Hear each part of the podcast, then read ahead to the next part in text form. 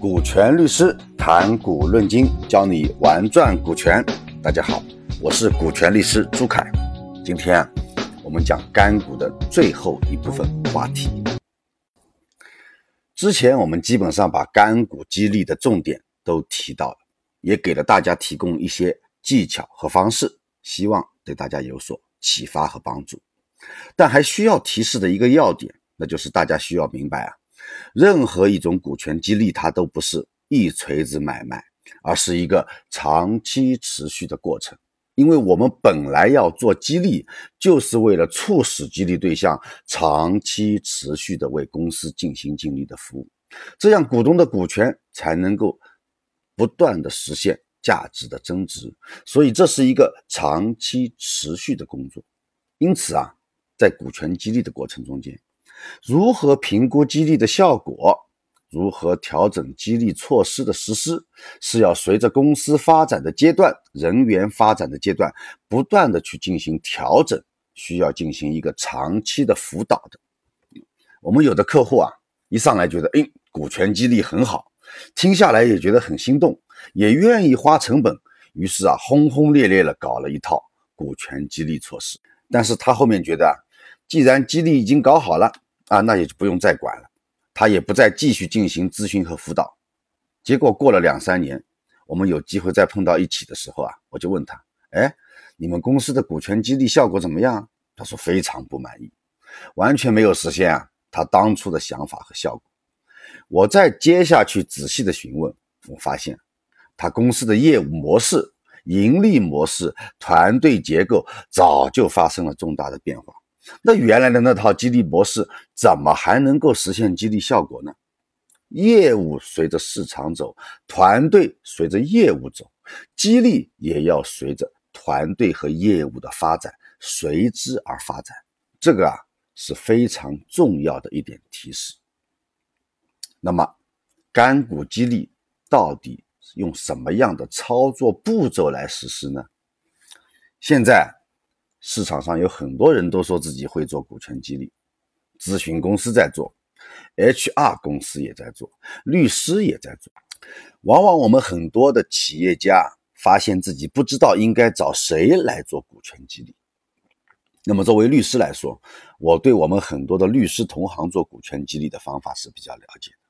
就是你老板说要怎么做。啊，我律师就给你提供文本，我觉得这个业务逻辑是完全错误的。文本的用途是实现目的，目的是要解决问题。可是如果一个律师他不懂企业，不懂管理，单纯靠文本来做业务，那只能是缘木求鱼。嗯，所以你既要懂企业，懂业务。懂管理，然后又要懂股权激励，你才能够做到真正的给企业提供有价值的股权激励方案和措施。通常我们做股权激励啊，有以下几个步骤。首先，我们要对企业做一个深入的尽调，这个尽调包括对行业、你的业务模式、你的盈利模式、团队结构、股权架构，要对公司的实际情况和实际需求。进行深入的理解，在此基础之上，你才能够设计出符合股东和老板们需求的、契合公司现阶段发展状况和满足经营目标的股权激励方案来。这是第一步。那么第二步就是制定激励方案，到底采用哪种激励措施，采用哪些激励手段，设置什么样的限制性条件和措施，同时还要。对应公司的业务考核标准，往往还需要对激励方案进行一次到两次的调整，最终才能确定在一定的阶段内采取的这个相应的激励方案。接下来才是激励文本啊，这个是纯技术层面的啊，包括法律文件啊、协议的订立啊、补充协议的拟定啊。公司的变更登记啊，等等，有的时候我们还要考虑是不是要搭建股权激励的持股平台，还要考虑综合的这些税收各个方面的因素，来实现激励收益的最大化。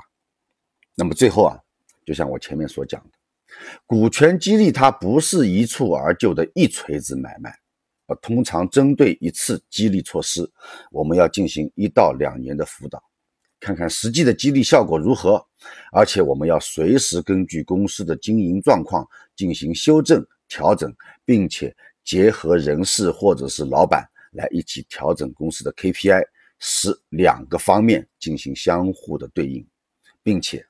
按照我们的发展情况啊，我们会适时的根据企业的这么一个发展，制定下一阶段的激励方案和激励措施。那么，只有通过这样的步骤啊，你给出去的股权激励方案才能够真正实际有效。那么，对于我们企业家和老板们来说，你给出去的股权，这个时候才能够真正的换回你想要的经营和发展。那么，关于干股的相关股权激励的内容，我就跟大家介绍到这里。大家如果有任何关于干股激励的相关问题，欢迎在我们的评论区留言啊！感谢大家的收听，我们下期再见。